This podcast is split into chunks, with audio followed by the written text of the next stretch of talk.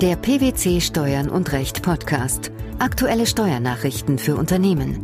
Informativ, kompakt, verständlich. Herzlich willkommen zur 62. Ausgabe unseres Steuern und Recht Podcasts, den PwC Steuernachrichten zum Hören. In dieser Ausgabe beschäftigen wir uns mit folgenden Themen. Bilanzielle Rechtsfragen. Bundesfinanzhof gibt subjektiven Fehlerbegriff auf. Abzuzinsende Bürgschaftsverpflichtung. Nachträgliche Anschaffungskosten nur in Höhe des Rückgriffsanspruchs. Beihilfenrechtswidrigkeit. Wann führt sie zur Nichtigkeit von Verträgen? Der Große Senat des Bundesfinanzhofs ist vom Prinzip des sogenannten subjektiven Fehlerbegriffs im Rahmen der Bilanzerstellung abgerückt und hat sich dafür ausgesprochen, die objektive Rechtslage zugrunde zu legen. Die Besteuerung knüpft nach Meinung des BfH an den tatsächlich verwirklichten Sachverhalt an, nicht aber an Rechtsansichten des Steuerpflichtigen und erfolgt materiell rechtlich ohne Rücksicht auf deren Vertretbarkeit oder Verschulden des Steuerpflichtigen. So begründeten die Richter ihre Entscheidung. Was verbirgt sich hinter dem subjektiven Fehlerbegriff? Bei der Frage, wann eine Bilanz als fehlerhaft angesehen wird und als solche vom Steuerpflichtigen nachträglich noch berichtigt werden kann, galt nach bisheriger Rechtsprechung des Bundesfinanzhofs auch hinsichtlich der Beurteilung von Rechtsfragen ein durchweg subjektiver Maßstab. Entscheidend war danach grundsätzlich der Kenntnisstand eines ordentlichen und gewissenhaften Kaufmanns zum Bilanzstichtag. Dies hatte zur Folge, dass sowohl der Bilanzierende als auch das Finanzamt an die angereichte Bilanz gebunden waren, da diese auch dann subjektiv richtig blieb, wenn sich später aufgrund der Rechtsprechung zeigte, dass objektiv ein Fehler vorlag. Dieses Problem hatte der erste Senat des BFH mit Beschluss vom 7. April 2010 zur Überprüfung dem Großen Senat vorgelegt. Worum ging es in dem zu beurteilenden Fall? Es ging um die Frage, ob ein Mobilfunkunternehmen für Vermögensminderungen aus der verbilligten Abgabe von Mobiltelefonen beim Neuabschluss eines Mobilfunkvertrags einen aktiven Rechnungsabgrenzungsposten in seiner Bilanz hätte bilden müssen. Da die Streitfrage zum Bilanzierungszeitpunkt ungeklärt und nicht eindeutig war, wäre die Bilanz bei Anwendung des subjektiven Fehlerbegriffs aus Sicht des Unternehmens nicht als fehlerhaft anzusehen. Der erste Senat sprach sich in seinem Vorlagebeschluss für die Maßgeblichkeit der objektiven Rechtslage aus. Und wie entschied der Große Senat? Der hat sich der Auffassung des Vorlagesenats angeschlossen und die bisherige Rechtsprechung aufgegeben. Danach gilt, dass das Finanzamt im Rahmen der ertragsteuerlichen Gewinnermittlung auch dann nicht an die rechtliche Beurteilung gebunden ist, die der vom Steuerpflichtigen aufgestellten Bilanz zugrunde liegt, wenn diese Beurteilung aus der Sicht eines ordentlichen und gewissenhaften Kaufmanns im Zeitpunkt der Bilanzaufstellung vertretbar war. Das gilt auch für eine zu diesem Zeitpunkt von Verwaltung und Rechtsprechung praktizierte, später aber geänderte Rechtsauffassung. Eine Bindung des Finanzamts an eine objektiv unzutreffende, aber zum Zeitpunkt der Bilanzaufstellung aus Sicht eines ordentlichen und gewissenhaften Kaufmanns vertretbare rechtliche Beurteilung, die der vom Steuerpflichtigen aufgestellten Handels- oder Steuerbilanz oder deren einzelnen Ansätzen zugrunde liegt, lasse sich gesetzessystematisch nicht ableiten. Die Finanzverwaltung und die Gerichte seien insbesondere aus verfassungsrechtlichen Gründen verpflichtet, ihrer Entscheidung die objektiv richtige Rechtslage zugrunde zu legen. Dies gelte unabhängig davon, ob sich die unzutreffende Rechtsansicht des Steuerpflichtigen zu seinen Gunsten oder zu seinen Lasten ausgewirkt habe. Das Finanzamt hat einen Bilanzierungsfehler grundsätzlich bei der Steuerfestsetzung für den Veranlagungszeitraum zu berichtigen, indem der Fehler erstmals aufgetreten ist und steuerliche Auswirkungen hat, und zwar auch dann, wenn die Bilanzierung auf einer später geänderten Rechtsprechung beruht. Wie sieht es mit einer ausnahmsweisen Übergangsregelung aus?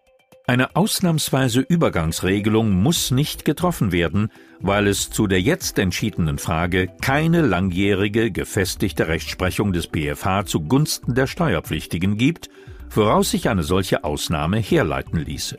Allerdings könnte nach Meinung des Großen Senats gegebenenfalls Vertrauensschutz in Erwägung zu ziehen sein. Wenn ein qualifiziert an einer GmbH beteiligter Gesellschafter aus einer Eigenkapital ersetzenden Bürgschaft in Anspruch genommen wird und er seine Schuld vereinbarungsgemäß in Raten begleicht, entstehen nachträgliche Anschaffungskosten nur in Höhe des Tilgungsanteils, genauer gesagt in Höhe des sogenannten Rückgriffsanspruchs. Eine spätere Änderung der Höhe der Ratenzahlung wirkt sich dementsprechend auch auf die nachträglichen Anschaffungskosten des Gesellschafters aus. Wieso fällte der Bundesfinanzhof dieses Urteil?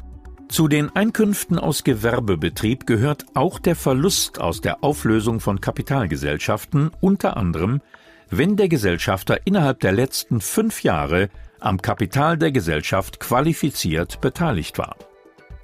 Als in diesen Verlust einzubeziehende nachträgliche Anschaffungskosten der Beteiligung kommen Leistungen des Gesellschafters aus einer für Verbindlichkeiten der Kapitalgesellschaft eingegangenen Bürgschaftsverpflichtung in Betracht, wenn die Übernahme der Bürgschaft durch das Gesellschaftsverhältnis veranlasst und die Rückgriffsforderung gegen die Gesellschaft wertlos ist.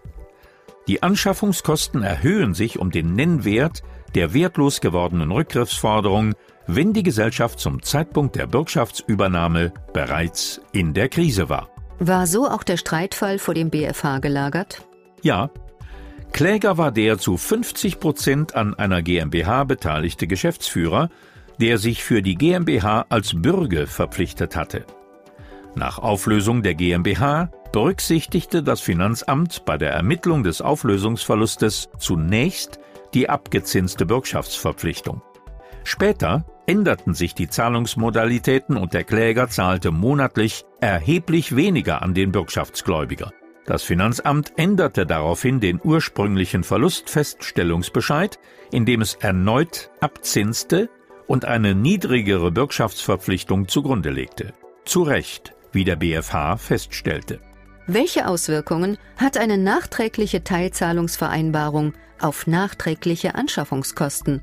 Die nachträgliche Teilzahlungsvereinbarung führt zu einer Reduzierung der nachträglichen Anschaffungskosten in Höhe der Differenz zwischen dem Nennwert und dem abgezinsten Betrag. Kurz gesagt bestimmt der Wert der Bürgschaftsverpflichtung, bezogen auf den Stichtag der Auflösung, den Nennwert der Rückgriffsforderung als Bemessungsgrundlage für die nachträglichen Anschaffungskosten. Dem vom Gläubiger in Anspruch genommenen qualifiziert Beteiligten entstehen nachträgliche Anschaffungskosten nur in Höhe des Tilgungsanteils. Und welche Rückbeziehung hat die nachträgliche Teilzahlungsvereinbarung auf den Auflösungszeitpunkt? Die weitere und später getroffene Teilzahlungsvereinbarung führt zu einer steuerlichen Rückwirkung auf den Zeitpunkt des Entstehens des Auflösungsverlusts. Denn nach Meinung der BFH-Richter war der Rechtsgrund für die Ratenzahlung allein in der Bürgschaftsverpflichtung angelegt. Der insoweit vom Kläger geschuldete Betrag, den die Parteien des Bürgschaftsvertrags ursprünglich festgelegt hatten, habe sich durch die weitere Ratenvereinbarung nicht geändert. In einem Urteil vom 5. Dezember 2012 hat sich der Bundesgerichtshof erneut mit der Frage befasst, inwieweit die Beihilfenrechtswidrigkeit von Vorteilsgewährungen der öffentlichen Hand an Unternehmen dazu führt, dass der der Beihilfengewährung zugrunde liegende Vertrag zivilrechtlich nichtig ist. Zu welchem Ergebnis kommen die Richter in ihrem Urteil?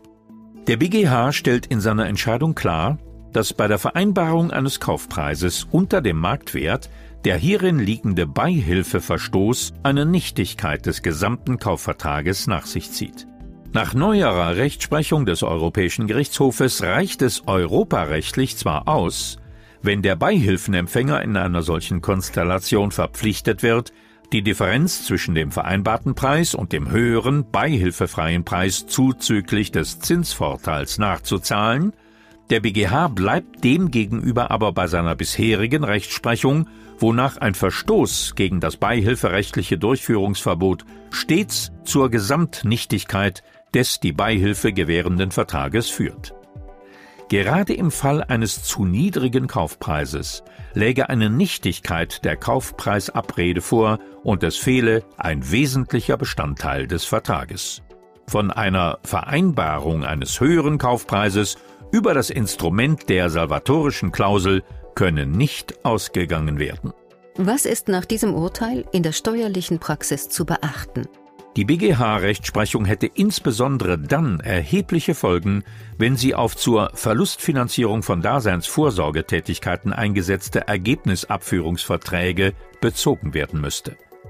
Wenn diese wegen Beihilfeverstoßes zivilrechtlich nichtig wären, würde dies zu einem Entfall des sogenannten steuerlichen Querverbundes mit, im Einzelfall, Steuernachzahlungen in Millionenhöhe führen.